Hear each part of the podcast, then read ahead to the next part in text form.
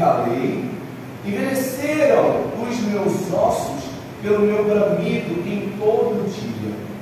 Porque de dia e de noite a tua mão pesava sobre mim, e o meu humor se tornou em sequidão de estilo. Confessei-te o meu pecado, e a minha e a minha maldade não encobri. Dizia eu: Confessarei ao Senhor as minhas transgressões, e tu perdoaste a maldade do meu pecado. E pelo que todo aquele que é santo orará a ti, há tempo de te poder achar. Até no transbordar de muitas águas, estas a ele não chegarão. Tu és o lugar em que me escondo, tu me preservas na angústia, tu me cinges de alegres cantos de livramento. Aleluias. Instruir-te-ei e ensinar-te-ei o caminho que deve seguir, guiar-te-ei com os meus olhos. Não sejas como o cavalo, nem como a mula, que não tem entendimento, cuja boca precisa de, cabre, de e de freio, para que não se atirem a ti. O ímpio tem muitas dores, mas aquele que confia no Senhor, a misericórdia o cercará. Alegrai-vos no Senhor e regozijai-vos os justos, e cantai alegremente todos vós que sois retos de coração. Aleluia! Curve-se a cabeça, vamos fazer uma oração e eu peço que você já comece a orar, não espera por mim não, meu irmão. Comece a orar falando, Senhor, fala ao meu coração. Senhor, fala não apenas aquilo que eu gostaria de ouvir, mas sim aquilo que eu preciso ouvir. Aleluia. Jesus Cristo de Nazaré, Deus Filho, Deus Pai, Deus Espírito Santo. Nos reunimos, ó Deus, em tua presença e te pedimos, permaneça entre nós continue falando, ó Deus, aos nossos corações. Meu Pai, neste momento eu te entrego a igreja a casa de oração, uma aliança, te pedindo que o Senhor, em graça e em misericórdia, possa nivelar o nosso entendimento com aquilo que o Senhor tem para nos ensinar nesta manhã. Jesus Cristo de Nazaré, que não haja impedimento de compreendermos as tuas Senhor, em nome de Jesus, que através desta palavra, a palavra que é tua, nesta manhã haja libertação, nesta manhã haja o quebrar de correntes, nesta manhã haja, Deus, o derrubar de muitas muralhas.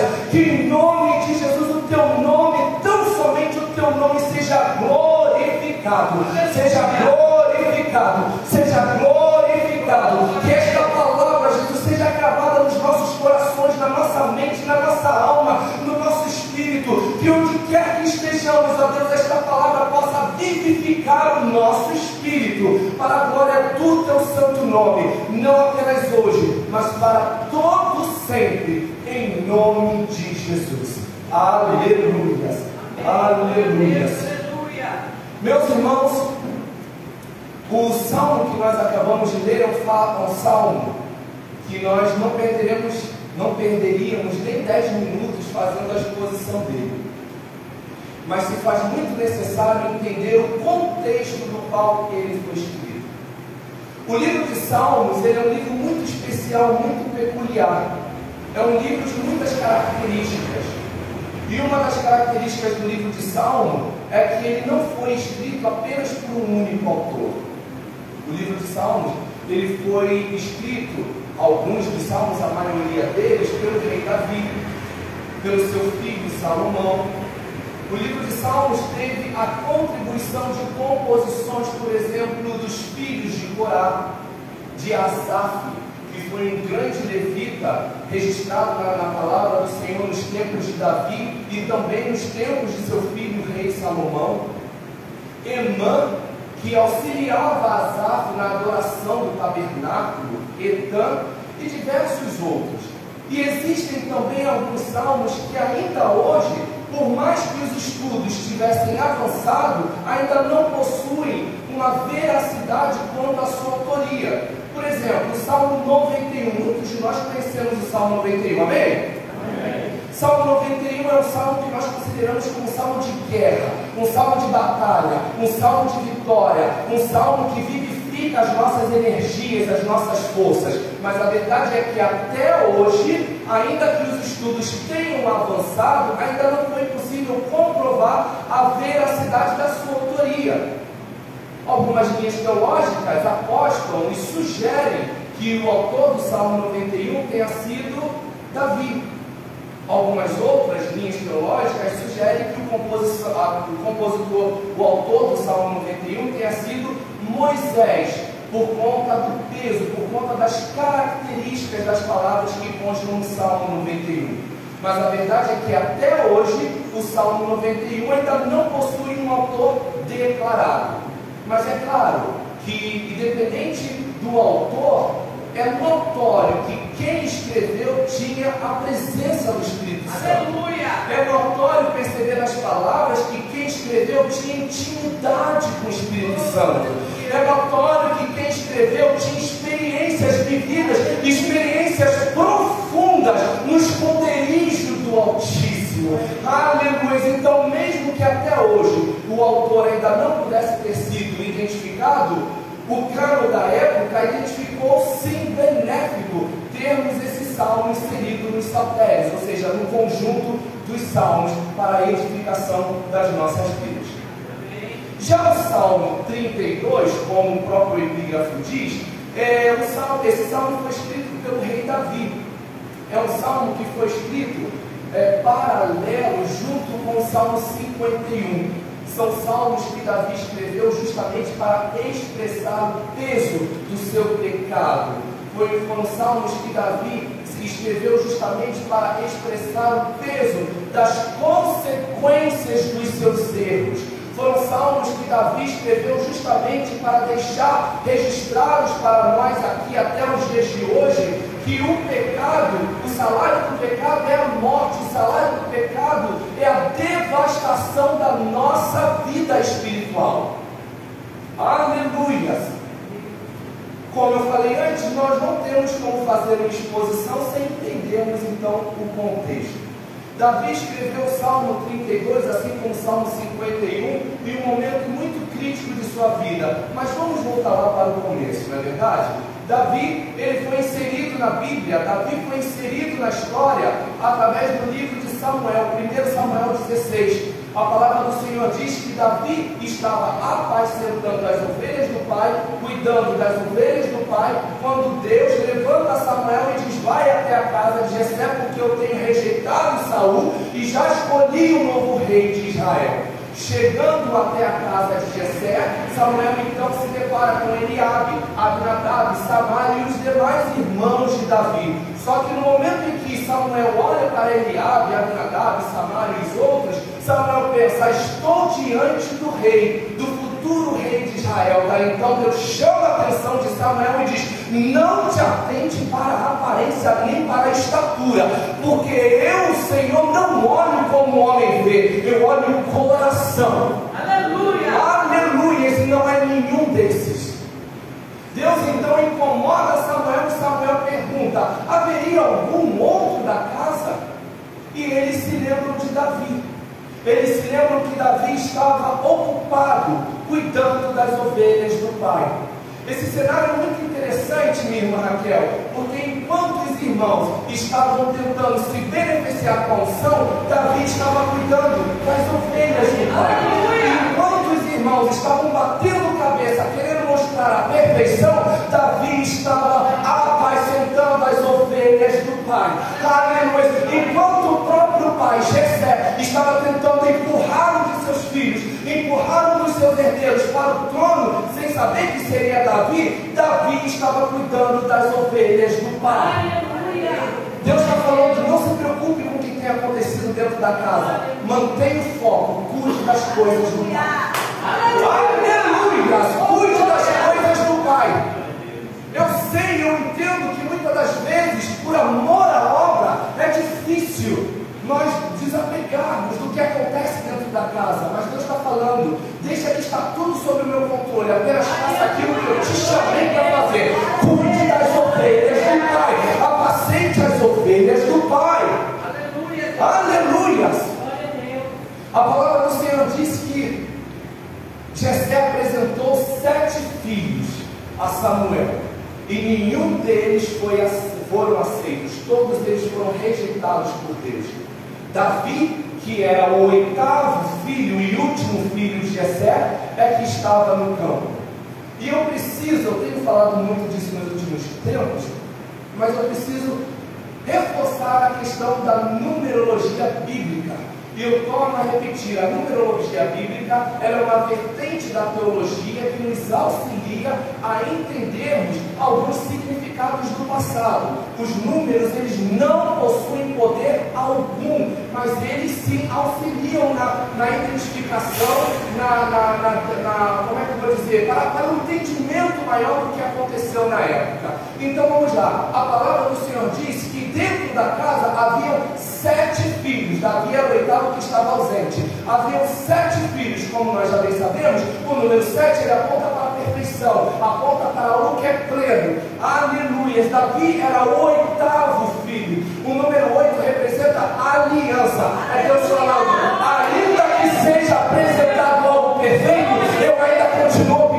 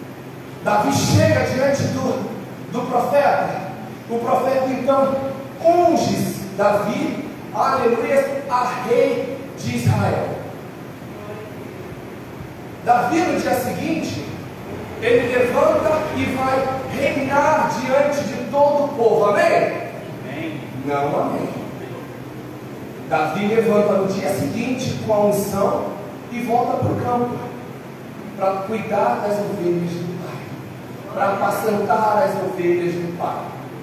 Um momento, a partir do momento que Davi recebeu a unção, Davi ele passa para um novo ciclo. E que ciclo é esse? O ciclo da preparação. Davi, a partir do momento que ele foi ungido, ele passou agora para o momento da preparação, para que futuramente ele tivesse condições de se assentar ao trono e reinar com dignidade. Aleluia! A preparação é tudo na nossa vida, meus irmãos. É tudo. Entenda que certa vez Davi, na tentativa de convencer Saul a deixá-lo a pelejar contra Golias, ele chega para Saul e diz: Meu rei, eu, eu sei que eu sou capaz, Deus é comigo. Eu já livrei as ovelhas do meu pai do leão, do urso, eu já lutei contra eles. Aqui Davi estava expressando a sua experiência, Davi estava expressando a sua capacidade. Diante de uma visão teológica, a gente acredita que Davi tenha tido essa experiência após a unção. Por quê? Porque o que sustenta a preparação e a capacitação é a unção. Se você não tiver unção, por mais que você tenha preparo, você não consegue preparo, você não consegue manusear aquilo que você aprendeu. Então a unção ela retém sobre a sua vida. Mas ainda existem aqueles que invalidam a preparação, valorizando demais a unção. E a unção, sim, deve ser valorizada, deve ser hipervalorizada, mas nós não podemos negligenciar o valor da preparação.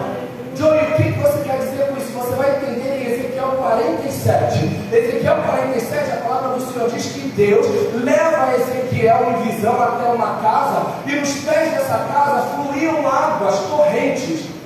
De repente, Ezequiel se depara de frente com um varão que tinha em suas mãos um cordel de medir. O varão então direciona Ezequiel até essas águas e começa a medir Ezequiel. Na primeira medição, as águas batiam no tornozelo. Da, então Ezequiel avança mais mil côvados. O varão mede de novo e, as águas batiam nos joelhos. Ezequiel anda mais mil côvados adentro do, da, do rio e daqui a pouco o, o varão mede, as águas estavam batendo no lombo. À medida que Ezequiel ia avançando, o varão ia medindo até que chega um momento se você for ler lá em Ezequiel 47, você vai ver que são as próprias palavras de Ezequiel. Ezequiel diz: chegou um momento que só podia atravessar a nado, e eu não conseguia atravessar. Ezequiel aqui está assumindo. Eu tinha intimidade com Deus, eu tinha unção, mas eu não tinha preparo. Eu não sabia nadar. Por esse motivo, chega um momento do texto que o varão pega Ezequiel e leva de volta até a margem. E vira para Ezequiel e diz: Viste isso? Era Deus falando: Pela tua falta de preparo, eu não te levei além. Pela tua falta de preparo, eu não te levei aonde você gostaria de chegar. Porque se eu insistisse e mandasse e, colocasse você dentro da água, você iria se afogar. E talvez hoje a gente entende o porquê de nós queremos chegar em determinados lugares e ainda não temos chegado. Por quê? Porque ainda não temos o devido preparo. E Deus sabe que se Deus te colocar lá, você vai morrer. Você vai morrer por falta de unção? Não! Por falta de preparo. Por falta de preparo. Quer pregar? Deus vai liberar a unção, mas vai estudar. Quer louvar? Deus vai liberar a unção, mas vai ensaiar.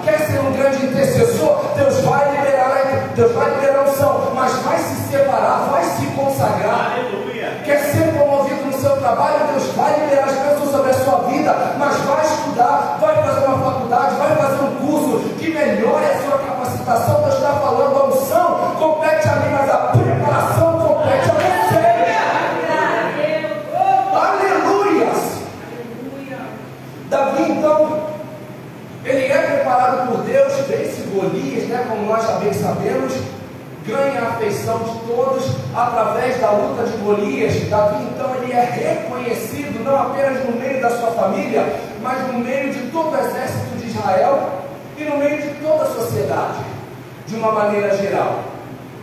Entenda que quem promoveu Davi foi Deus através de Golias. Isso é muito clichê, mas eu não posso deixar isso passar. Muitas das vezes nós nos deparamos com problemas, nós nos deparamos com doenças, nós nos deparamos com, com a demissão, nós nos deparamos com inúmeros problemas que nós pensamos, eu não vou conseguir, eu não vou conseguir avançar, eu não vou conseguir dar um bom testemunho, mas Deus está falando, mantenha-se de pé, porque é através deste problema que eu serei reconhecido na sua vida. Aleluias! E não há nada melhor na vida de um cristão do que o próprio Senhor dar testemunho de nós. E eu lembro de quando Jesus foi batizado nas águas. Jesus vem ao encontro de João. João mesmo diz: Quem sou eu para te batizar? Eu não sou nem digno de atar as suas sandálias. E Jesus diz: É necessário. É um protocolo, mas é necessário. E eu vim não para anular a lei, mas para cumpri-la. Então batiza. No momento em que João então batiza Jesus, que Jesus emerge das águas, aleluia, os céus se abrem. O Espírito Santo vem sobre Jesus no formato de uma pomba. E todos que estavam presentes ouvem a voz de Deus dizendo: Eis aí o meu filho em quem me comprazo.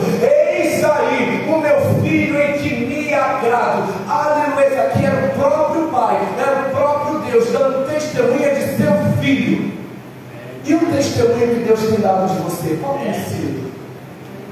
Testemunho de vitória?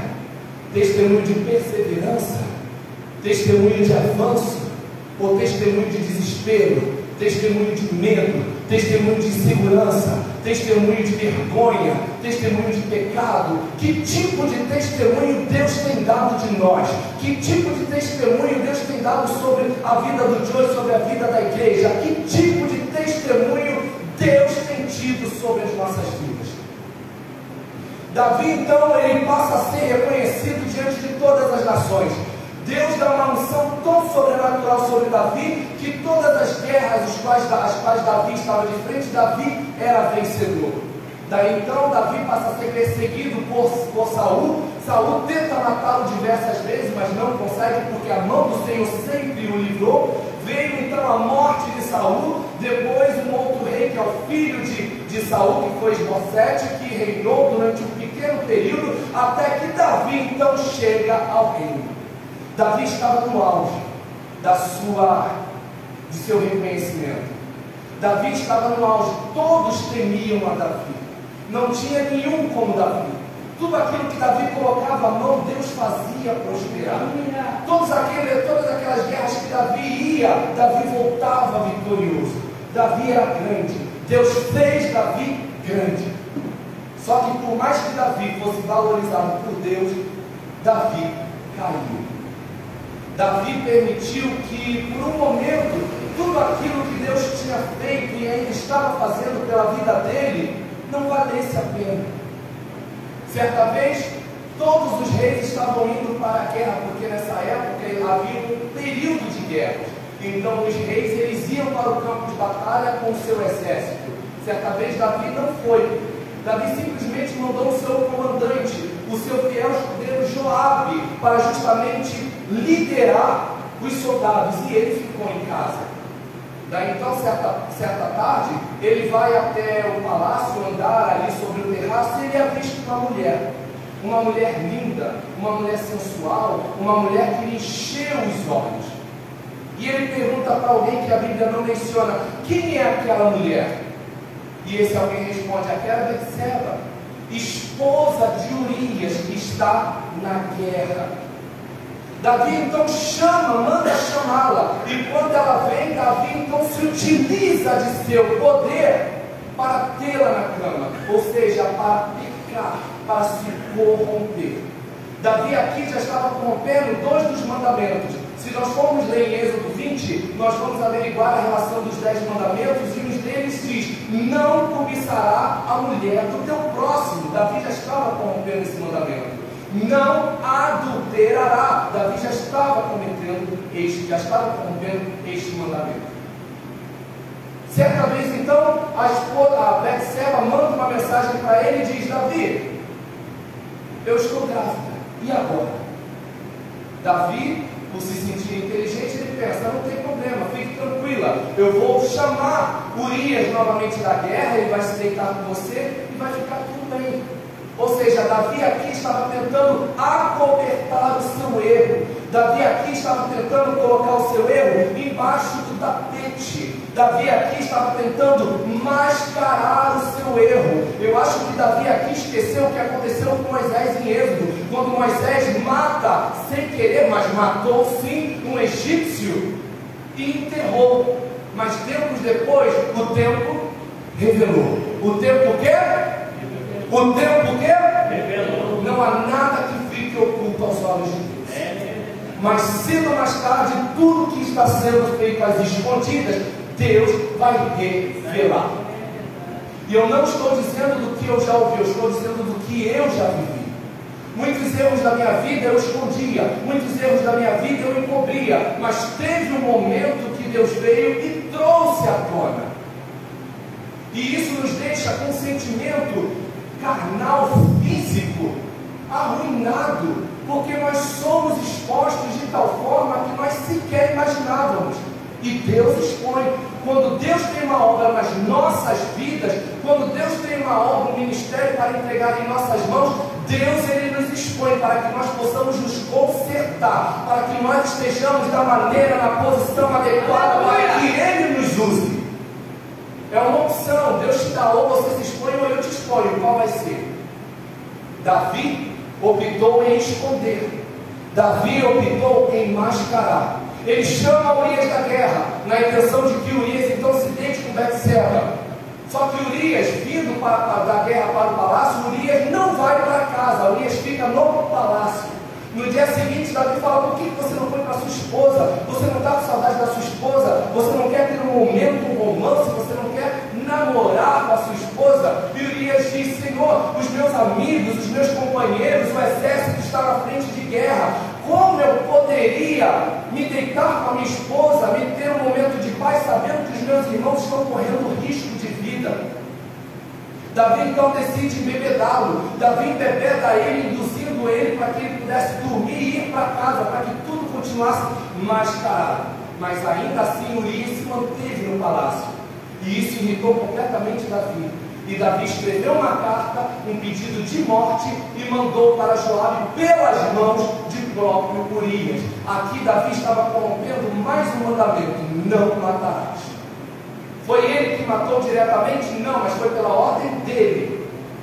Ele manda uma carta para Joabe pelas mãos do próprio Urias, e quando Joabe abre essa carta, está escrito: coloque Urias na linha de frente, e no momento em que os flecheiros atirarem, recuem com o exército para que ele morra. E assim aconteceu para que nós possamos ver que aquele homem que era bem sucedido, aquele homem que vivia no sucesso, aquele homem que era reconhecido entre as nações, aquele homem que Deus abençoou a ponto de tudo que ele tocar se multiplicar, se favorecer, aquele homem que era graciado por Deus, aquele homem que tinha o seu ministério, a sua vida com Deus reconhecido como exemplo, por um momento, pela consciência dos olhos, se permitiu cair.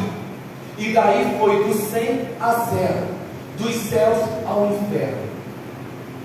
Davi então manda trazer Betseba e fica tudo elas com elas, ninguém está sabendo de nada. A criança então nasce e a gente, no momento que a gente vê que a criança nasceu, subentende-se que passaram o quê? Cerca de no mínimo nove meses. Nove meses Davi escondendo um erro. Nove meses Davi acobertando um erro. Nove meses Davi mascarando um erro. Eu não sei há quanto tempo nós estamos mascarando os nossos erros, mas eu preciso te falar: Deus está enviando Natan à nossa direção. Deus está enviando um profeta para revelar, aleluia, as nossas limitações. Quem é Natan? Natan é um profeta que Deus levantou para se dirigir até Davi e lembrá-lo do seu erro.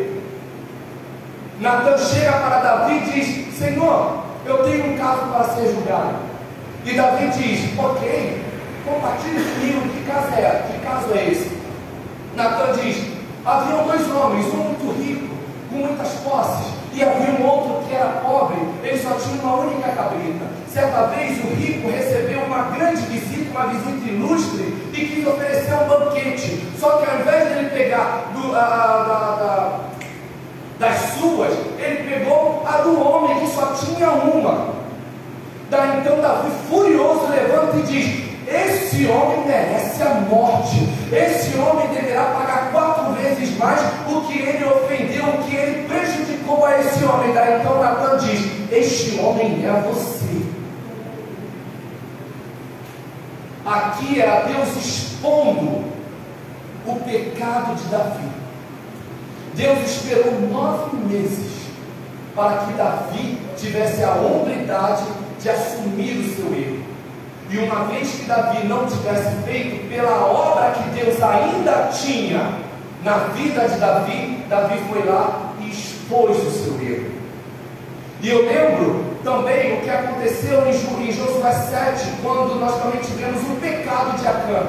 Acã fazia parte do exército de Josué e eles invadem uma determinada região a, a, a, mando de Deus e Deus diz: vocês não ficarão com nenhum despojo, vocês vão destruir tudo. Mas chegando lá, Acã resolve, resolve pegar um pouco para ele as escondidas, ninguém fica sabendo, ninguém, ninguém. Mas não há nada que fique oculto aos olhos! As coisas começam a dar errado. E Josué não sabe por quê. As, as guerras começam a ser perdidas e Josué não sabe por quê. E Josué vai orar e fala: Senhor, nós temos nos dedicado, Senhor, nós temos nos empenhado, o que está acontecendo? E o Senhor vai e revela: tem pecado no meio do arraial, tem pecado no meio dos soldados, tem coisa errada sendo feita embaixo das cobertas. E eu preciso revelar, e Josué se coloca à posição e Deus revela, e, e as coisas vão, vão, vão tomando devido direcionamento até que chegue então em Acã, que confessa o seu pecado. Em 1 Samuel 15, nós também vemos o próprio rei Saul é, pecando, escondendo o seu erro, e Deus, de igual modo, revelando. E como isso aconteceu? Deus lembra dos, dos, dos Moabitas e manda que Saul invada a terra de Moab, se não me engano, perdão a, a falha da memória, para que eles pudessem tomar tudo, matar todos, os reis, os soldados, as mulheres, as crianças, tudo.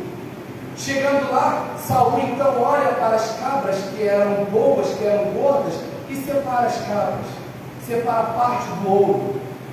E eles ainda retêm a vida do próprio rei. Só que aí, em um outro lugar, Deus revela para Samuel dizendo: Samuel, levanta. Saul me desobedeceu. Porque quando nós estamos ligados com Deus, Deus revela. Deus sinaliza.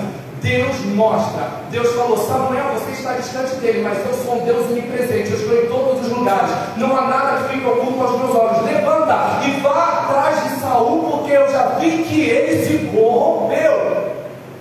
Chegando lá, Samuel então contesta a Saul e Saul diz: Não, está tudo ok. Quando de repente as ovelhas começam a soar. E Samuel diz: Mas que barulho de ovelhas são esses?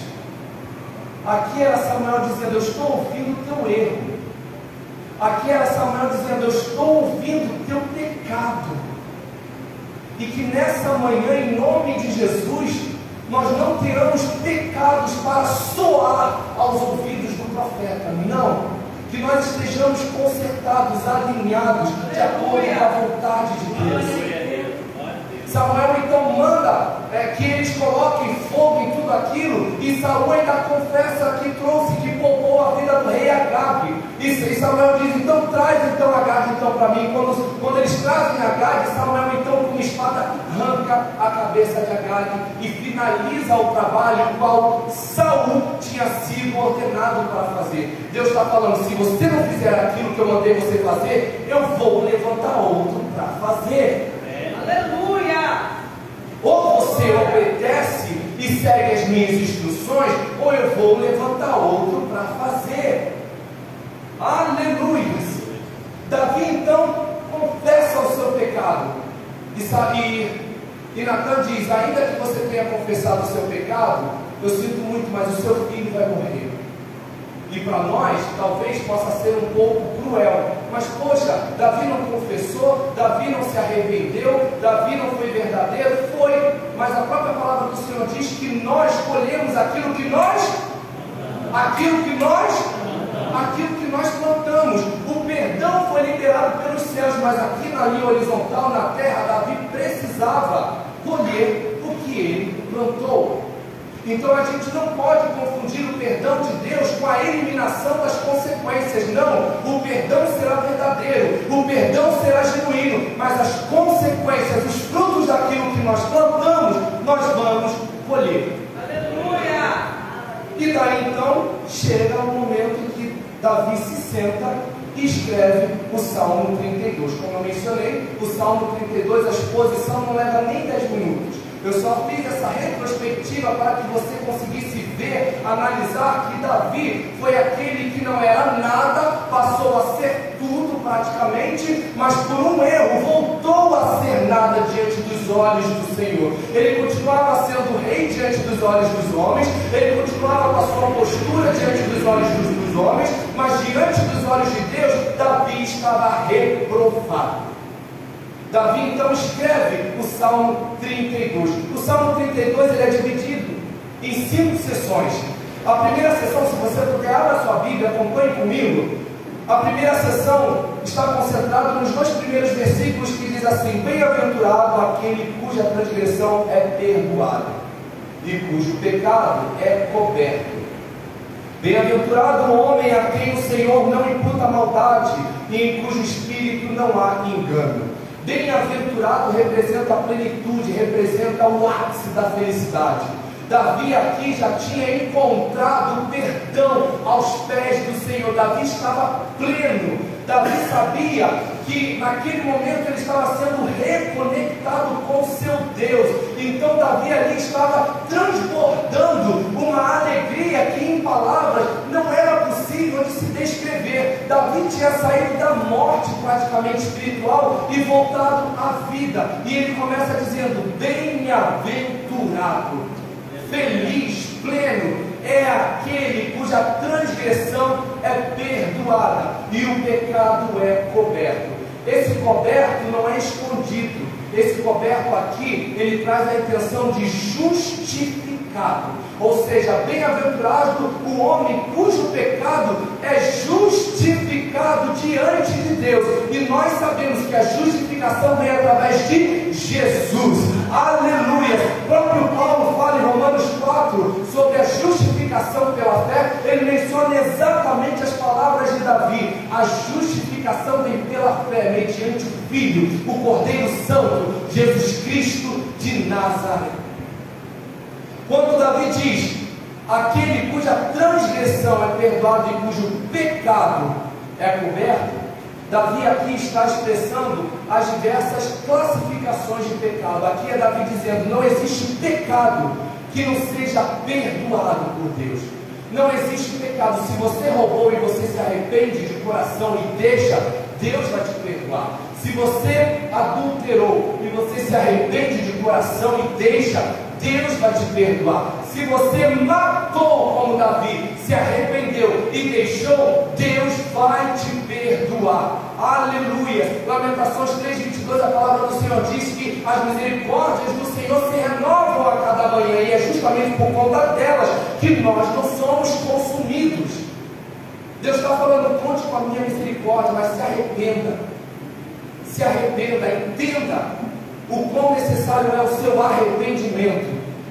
Aleluia. Daí então nós passamos para a segunda sessão. A segunda sessão é do versículo 3 e 4, onde Davi expõe o peso do seu pecado. Talvez agora, lendo essas palavras, você entenda, dentro do contexto que eu compartilhei com vocês, exatamente o momento o qual Davi esteja se referindo. E ele diz assim: Quando eu guardei silêncio, se referindo ao pecado, envelheceram os meus ossos pelo meu bramido em todo dia, porque de dia e de noite a tua mão pesava sobre mim, e o meu humor se tornou em sequidão de estio. Aqui Davi está falando, quando eu ocultei o meu pecado, eu não tive paz. Eu sorria diante da sociedade, mas o meu interior estava sendo sufocado pelo peso do pecado. Davi está dizendo: ah, ah, ah, quando eu guardei, quando eu acobertei, quando eu mascarei, os meus ossos, eles envelheceram. Aqui Jesus era de dia, era de noite, eu não conseguia trabalhar, eu não conseguia vir para a igreja para louvar, porque eu sabia que algo estava na minha mente me acusando, me apontando, mostrando o meu erro, mostrando o meu pecado. Eu dormia e acordava tendo pesadelos, eu passava durante o dia, meu celular tocava, eu achei que já era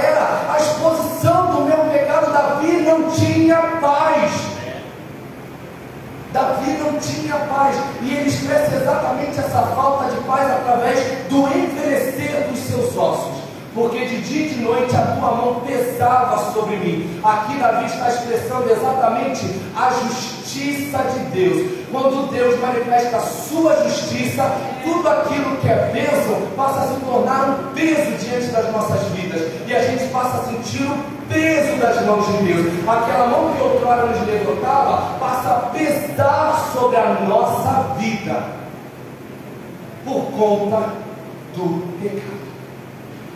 Aleluias! A terceira sessão são os versículos 5 e 7. E diz assim: Confessei-te o meu pecado, e a minha maldade não encobri. Dizia eu: Confessarei ao Senhor as minhas transgressões, e tu perdoaste a maldade do meu coração. Por isso, todo aquele que é santo orará a ti há tempo de poder achar, até no transbordar de muitas águas, estas não lhe chegarão. Tu és o lugar em que me escondo, tu me, tu me preservas na angústia, tu me cinges de alegres cantos de livramento. Quando Davi diz confessei, ele está justamente relatando o momento a qual o profeta Natan chega diante dele e Davi vê, não tem mais para onde eu correr, eu vou ter que confessar. E Davi confessa. Davi justamente expõe o seu pecado. Quando Davi diz no versículo 6, ah, há tempo de poder achar, ou seja, por isso todo aquele que é santo orará a ti, há tempo de poder achar, aqui Davi estava praticamente sem querer, querendo, como já dizia Chaves, já é fazendo menção a Tiago 5,16 que diz assim: portanto, confesse os seus pecados, ah, perdão, meus irmãos, Isaías 55, 6, me desculpe, que diz assim: buscai ao Senhor enquanto se pode achar, invocai-o enquanto está perto. Deus está falando, a oportunidade ainda está de pé a oportunidade para confessar, para deixar, para a regeneração ainda está de pé. Só depende de você. Mas haverão dias que muitos gostarão de ter a oportunidade de confessar, mas não poderão. Então o relógio está rodando, o relógio está prestes a bater as 12 badaladas. E se nós não aproveitarmos a oportunidade que está sendo dada para nós hoje, no dia de hoje, aleluia, amanhã poderá ser muito tarde. Deus está falando, buscai enquanto se pode achar. No versículo 7 ele diz assim: Tu és o lugar em que me escondo. E isso já leva a gente diretamente para Salmo 91, quando, eh, quando o salmista diz: Aquele que habita no esconderijo do Altíssimo, a sombra do Onipotente descansará. Por esse motivo que eu falei que muitas, uma linha teológica associa que Davi tenha sido o compositor do Salmo 91, por conta exatamente da similaridade. Né? A quarta sessão ela está é, registrada no versículo 8 e 9, onde Deus, o próprio Deus, então passa as instruções para Davi dizendo assim: Instruir-te-ei e ensinar-te-ei o caminho que deves seguir, guiar-te-ei com todos, guiar-te-ei com os meus olhos. Não sejais como um cavalo, nem como a mula, que não tem entendimento, cuja boca precisa de cabresto e freio para que não se cheguem a ti. Deus aqui está dizendo: a partir de agora, caminha sobre o meu direcionamento. A partir de agora, eu tenho que ser o norte da sua vida. Você pecou até agora, você errou até agora porque você confiou em suas próprias forças. Mas volta, volta para o realinhamento que eu estou te propondo.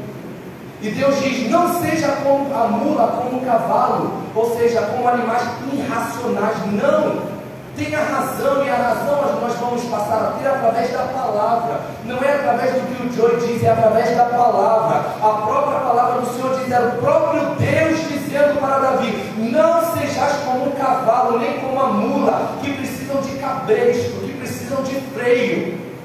Deus está falando, eu quero te dar liberdade, mas uma liberdade racional. Eu vim para que tenham vida e vida em abundância. Deus está falando, eu não te criei, eu não te, eu não te salvei para te prender. Eu quero que você seja livre, mas livre dentro da minha vontade. Aleluia. E a quinta e última sessão, nós vemos o versículo 10 e o versículo 11. Aí já são os conselhos de Davi para nós, para a igreja do Senhor. E Davi diz assim: O ímpio tem muitas dores, mas aquele que confia no Senhor, a misericórdia o cercará. Aleluia. Alegrai-vos no Senhor, regozijai-vos é, juntos, cantai alegremente todos vós que sois retos de coração. Aleluia. Davi está dizendo, meus irmãos, mantenham-se em retidão. No momento em que nós estivermos em retidão alinhado, a misericórdia do Senhor nos cercará de dia e de noite. De dia e de noite. Aleluia. Louvado seja o nome do Senhor. A palavra do Senhor diz: aquele que confessa, deixa, alcançará a misericórdia. O louvor já pode se preparar. Aquele que confessa, deixa, alcançará misericórdia. Aquele que confessa aí, aquele que confessa aí, meus irmãos, vamos acordar. Aquele que confessa aí e deixa, aquele que confessa aí, vamos repetir mais uma vez, meus irmãos. Aquele que confessa aí, deixa, aquele que confessa aí. Deus está falando, não basta apenas confessar, tem que deixar, para que a misericórdia execute a ação sobre as nossas vidas, nós não precisamos apenas confessar, nós precisamos deixar, nós precisamos abrir mão. E eu vou confessar, vou confessar para quem? Primeiramente, confessar para Deus. Confesse os seus pecados para Deus, fala, Senhor, eu tenho pecado aqui, eu tenho pecado ali, eu não tenho conseguido me manter, tenho sido mais forte do que eu, mas confessa. Segunda pessoa, confesse para uma pessoa de confiança, não qualquer pessoa. Quando eu falo uma pessoa de confiança, no cunho eclesiástico. Senta, conversa. Nós temos aqui os nossos telefones que a gente sempre coloca nos pastores, nos diáconos auxiliares, para que vocês possam buscar uma ajuda. Está difícil, eu sei que às vezes é difícil, mas quando a gente divide, se torna um pouco melhor. A gente também não pode dividir com qualquer pessoa, porque muitos querem nos ajudar, mas infelizmente não tem maturidade, não tem experiência e não tem a palavra para poder se basear para ajudar as nossas vidas. Terceiro, confessar para aquele que você errou, para aquele que você prejudicou. É importante nós confessarmos. Se a pessoa vai perdoar ou não, aí é ela com Deus. Mas o importante é que nós estejamos alinhados com aquilo que Deus tem para nossas vidas. E o que Deus tem para as nossas vidas nessa manhã não é nem prata e nem ouro, é arrependimento e realinhamento daquilo que Deus tem para as nossas vidas. Amém? Vamos ficar de pé, vamos louvar ao Senhor. Aleluia, louvado seja o nome do Senhor.